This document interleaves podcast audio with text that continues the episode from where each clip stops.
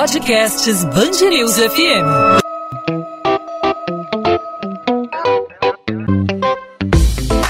Dois às 20, com Maurício Bastos e Luana Bernardes.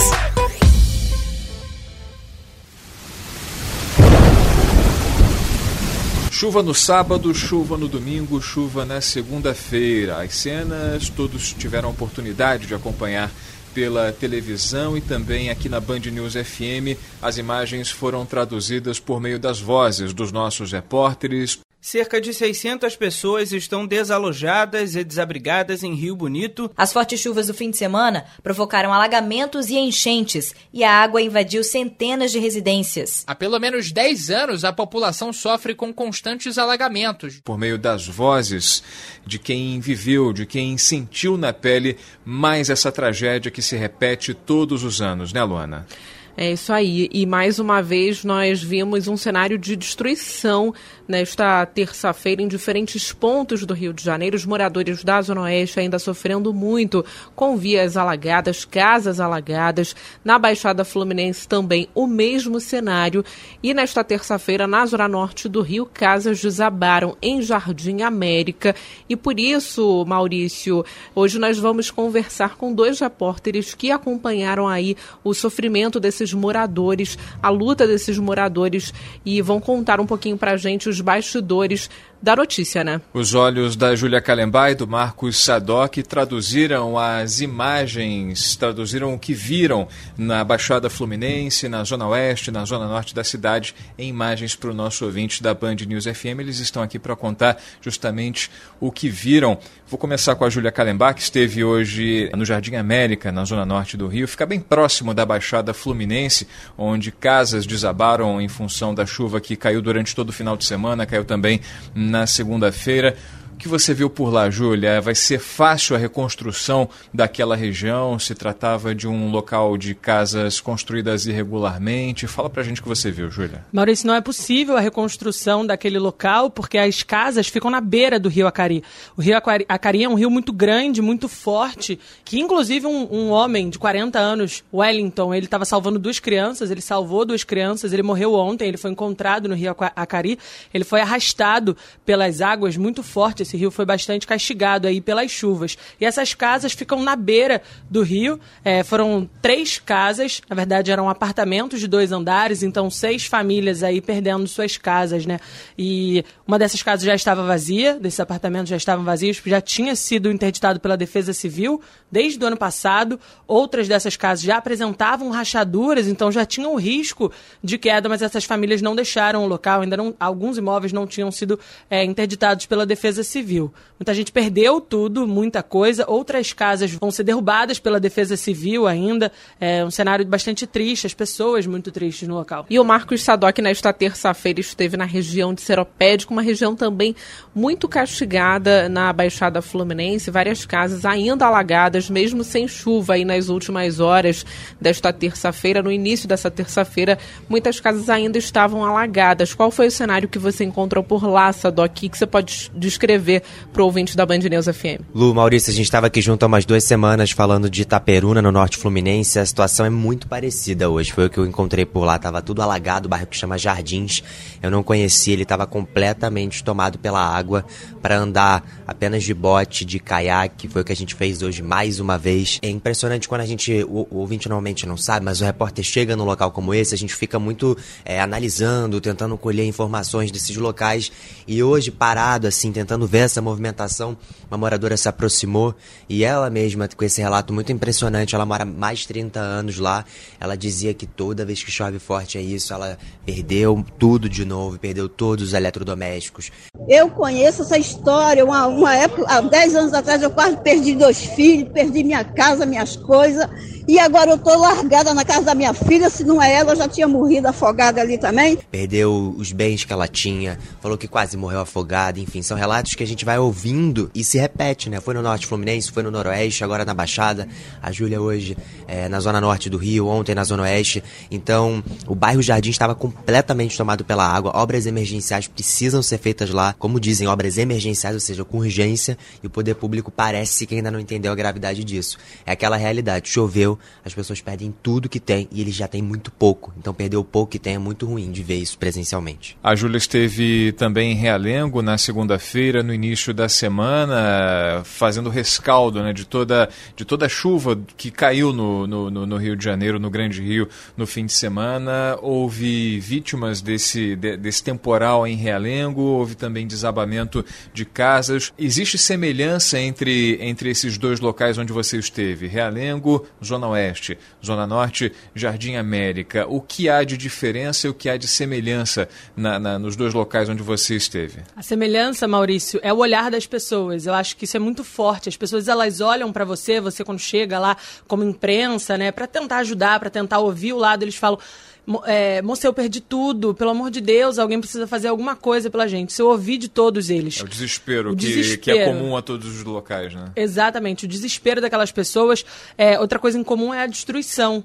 Realengo foi totalmente destruído pelas chuvas. A rua São Francisco, que é uma rua residencial no bairro, enfim, só de casas, foi totalmente destruída. O asfalto foi carregado pela, pela água, foi uma água muito forte. E também os carros foram carregados, bateram na casa das pessoas, no portão das casas das pessoas. Ali, pelo que parece, diferentemente do Jardim América, é um bairro residencial, não é um bairro de ocupações irregulares, né? Exatamente. São de, de casas construídas regularmente, sem nenhum tipo de problema, e que foram simplesmente tomadas pela chuva e as pessoas é, do lado de fora das casas, os, os móveis eletrodomésticos, eles foram arrastados pela, pela água de dentro da casa das pessoas.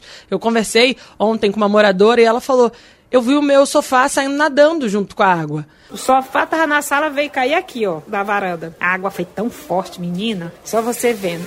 Eu tinha tava com o sofazão bem pesadão, foi embora. Uma poltrona minha foi tudo embora. Puf, saiu tudo aí, ó, nadando. Então, assim, é aquela sensação de perda nos dois casos, né? Lá em Jardim América, eu conversei com a dona Rita de Cássia. Ela é dona de uma dessas casas que desabou, ela estava com o marido dentro de casa. Durante a madrugada, eles começaram a ouvir uns estalos, começaram a ouvir uns barulhos, não sabiam o que fazer. Eles falaram que eles moram lá há muito tempo, nunca tinham escutado esse tipo de coisa, mas muito próximo ao rio. Quando eles resolveram sair de casa, depois de um tempo pensando no que iam fazer, o teto da garagem desabou. Eles não estavam conseguindo abrir o portão de casa e o teto da garagem desabou em cima deles. Eles ficaram presos. Eles, é, Dona Rita falou comigo que ela viveu um momento de pânico. Ela que estava muito emocionada. E meu marido desesperado pega a chave de fenda e eu não estou conseguindo. Aí estava vendo rachando e, e, e instalando tudo. Aí eu falei não, pelo amor de Deus, eu vou morrer. Aí a gente conseguiu sair. É, o marido dela nem quis falar com a imprensa porque estava muito nervoso. Eles conseguiram se salvar com a ajuda de uma ferramenta, de uma chave de fenda, e dos vizinhos do lado de fora conseguiram abrir o portão, saíram só com alguns arranhões, alguns leves ferimentos. O Marcos Sadoc e a Júlia Calambá, eles são repórteres aqui da Band News FM há um tempo, já estão acostumados com esse tipo de cobertura, né? Porque em outros anos aconteceram coisas semelhantes, né? Enchentes semelhantes sempre nessa época do ano.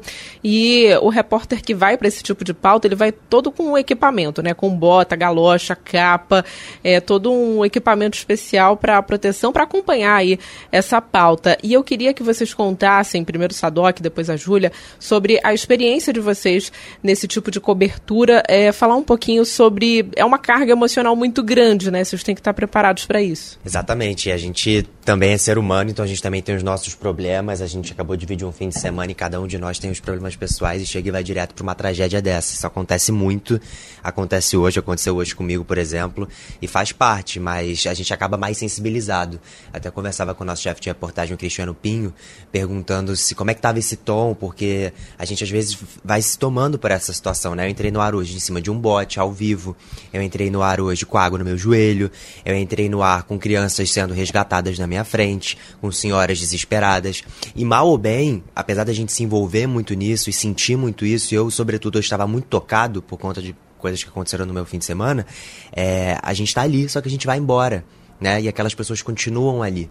Então, em todas as coberturas, Luana, seja essa onde a gente tem que sair com capa, com galocha, hoje eu tava com calça que protege para se precisar entrar com água até a barriga equipamentos todos de, de segurança, mas qualquer tipo de cobertura como essa, onde a gente vê muito de perto o sofrimento das pessoas e pessoas que a maioria que eu sei, que são como eu, a gente, a gente se toca com isso, né? a gente sensibiliza, se sensibiliza muito. E eu acho que essa sensação de, é a pior, de você virar e ter que vir embora, porque a gente tem material para entregar, a gente tem podcast para gravar, a gente tem a, a TV para entregar material, enfim. Então, a vida segue pra gente porque são muitos acontecimentos no Rio. Mas agora, por exemplo, ainda tem gente lá em Seropédica com água inundada, sem nada, enfim. Então, é, a gente tem isso, a gente vive isso diariamente, né? Não tem jeito. Para a gente finalizar, queria saber da Júlia e também do Sadoc. É, a Júlia falou a respeito de um sentimento comum para todo mundo, que é aquele desespero, aquela coisa de perdi tudo, perdi um parente, perdi a minha casa que acabei de construir, perdi os móveis que eu acabei de, de encontrar. É, o sentimento, o sentimento de vocês, repórteres, em relação à, à, à procura de culpado, a busca de um culpado, o, o, os moradores, os locais por onde vocês passaram, as pessoas tem esse sentimento, por exemplo, a gente acompanhou lá na, na, na, na, Zona Oeste do Rio o prefeito Marcelo Crivella sendo entrevistado, acabou recebendo um pedaço de barro na, na cabeça, enfim, é um, é um pouco da revolta do, do, do morador. Esse sentimento é generalizado, Júlia? É, Maurício Luana, hoje mesmo, quando eu estava é, ali no Jardim América, a gente estava ao vivo, é, inclusive entrevistando um desses moradores ao vivo no jornal Primeira Edição, os moradores começaram, ficaram nervosos, começaram a, a, a, gritar contra o Crivella, palavras, enfim, xingar o prefeito, palavras de ódio, porque eles culpam, sim, o serviço público, né? Eles falam que não existe nenhum tipo de serviço público. Por outro lado, o prefeito Marcelo Crivella falou que se as pessoas descartassem o lixo de forma mais regular, não jogassem nas encostas, não jogassem dentro dos rios, é, isso poderia, essa tragédia, né, de cinco mortes aqui no Rio de Janeiro poderia sim ter sido evitada. Bom, eu estava lá, é, o Rio Acari, realmente, se você olha tem muito lixo, tem muita sujeira, o rio encheu muito, o rio pegou nas águas, mas por outro lado, na, na, nas casas, mas por outro lado, tem aquelas casas de construção irregular, é, tem as pessoas que não têm amparo. Eles falavam: a gente não tem um amparo, a gente não saiu daqui porque a gente não tinha para onde ir. Quando interditaram a nossa casa, ninguém deu uma opção pra gente de lugar para ir. Então, de fato, assim, existe aquela raiva do poder público e existe o não sei o que fazer daqui para frente. Bom, então esses foram os relatos aí dos repórteres aqui da Band News FM, Marcos Sadoc e Júlia Calembá, que ao longo desta terça-feira acompanharam o drama de famílias de diferentes pontos aqui do Rio de Janeiro. Obrigada pela participação aqui no podcast 2 às 20. 2 às 20, com Maurício Bastos e Luana Bernardes.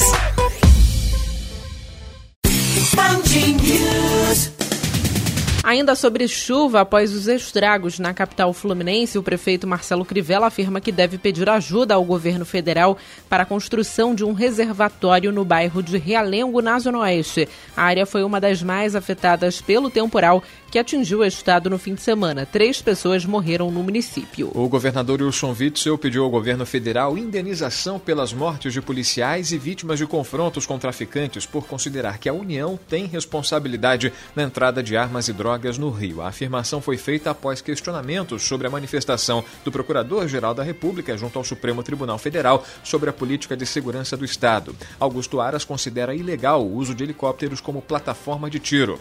Witzel acredita que a ação será derrubada no STF. A Polícia Federal prende nesta terça-feira o quarto suspeito de envolvimento na morte do policial federal Ronaldo Hiren na comunidade do Rodo, em Santa Cruz, na zona oeste do Rio. Junto com Derek Santos Kaiber, foi encontrado um fuzil AR-15 com seis carregadores, uma pistola, além de uma roupa camuflada. O arquivo histórico do Exército, localizado no centro do Rio, poderá abrigar cerca de 30% dos 500 mil livros da biblioteca do Museu Nacional. O espaço não foi atingido pelo incêndio de 2018, mas vai passar por obras que têm previsão de início para abril. Apesar da ajuda, os outros 70% do acervo ainda não possuem destino, como lembra o diretor do Museu Nacional, Alexandre Kellner. Mas o que a gente agora está procurando e ainda precisamos de, dessa ajuda da sociedade brasileira, que envolve o alojamento das obras que são, são, são muito importantes para a gente, mas não tem esse aspecto comercial.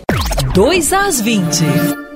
O podcast 2 às 20 vai ficando por aqui. A gente volta na quarta-feira e espero, Maurício, com notícias melhores, né? Sem todos esses estragos provocados pela chuva. Sem chuva, com tempo seco, com temperatura mais amena, para que a gente possa trazer melhores notícias para os nossos ouvintes e a gente possa se reencontrar nessa quarta-feira com boas novas, né, Luana? Isso aí. O podcast 2 às 20 fica disponibilizado sempre a partir das 8 da noite nas principais plataformas de streaming e também no nosso site bandnewsfmrio.com.br, mas você pode acompanhar todos os detalhes do noticiário aqui do Rio de Janeiro na nossa programação em 90.3 FM. É isso, espalha para todo mundo, compartilha com os amigos o podcast 2 às 20 e a gente se encontra nessa quarta. Tchau, tchau, gente, até lá.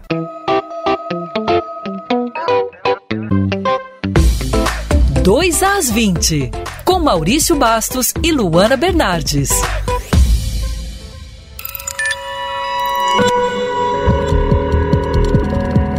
Podcasts Bangerils FM.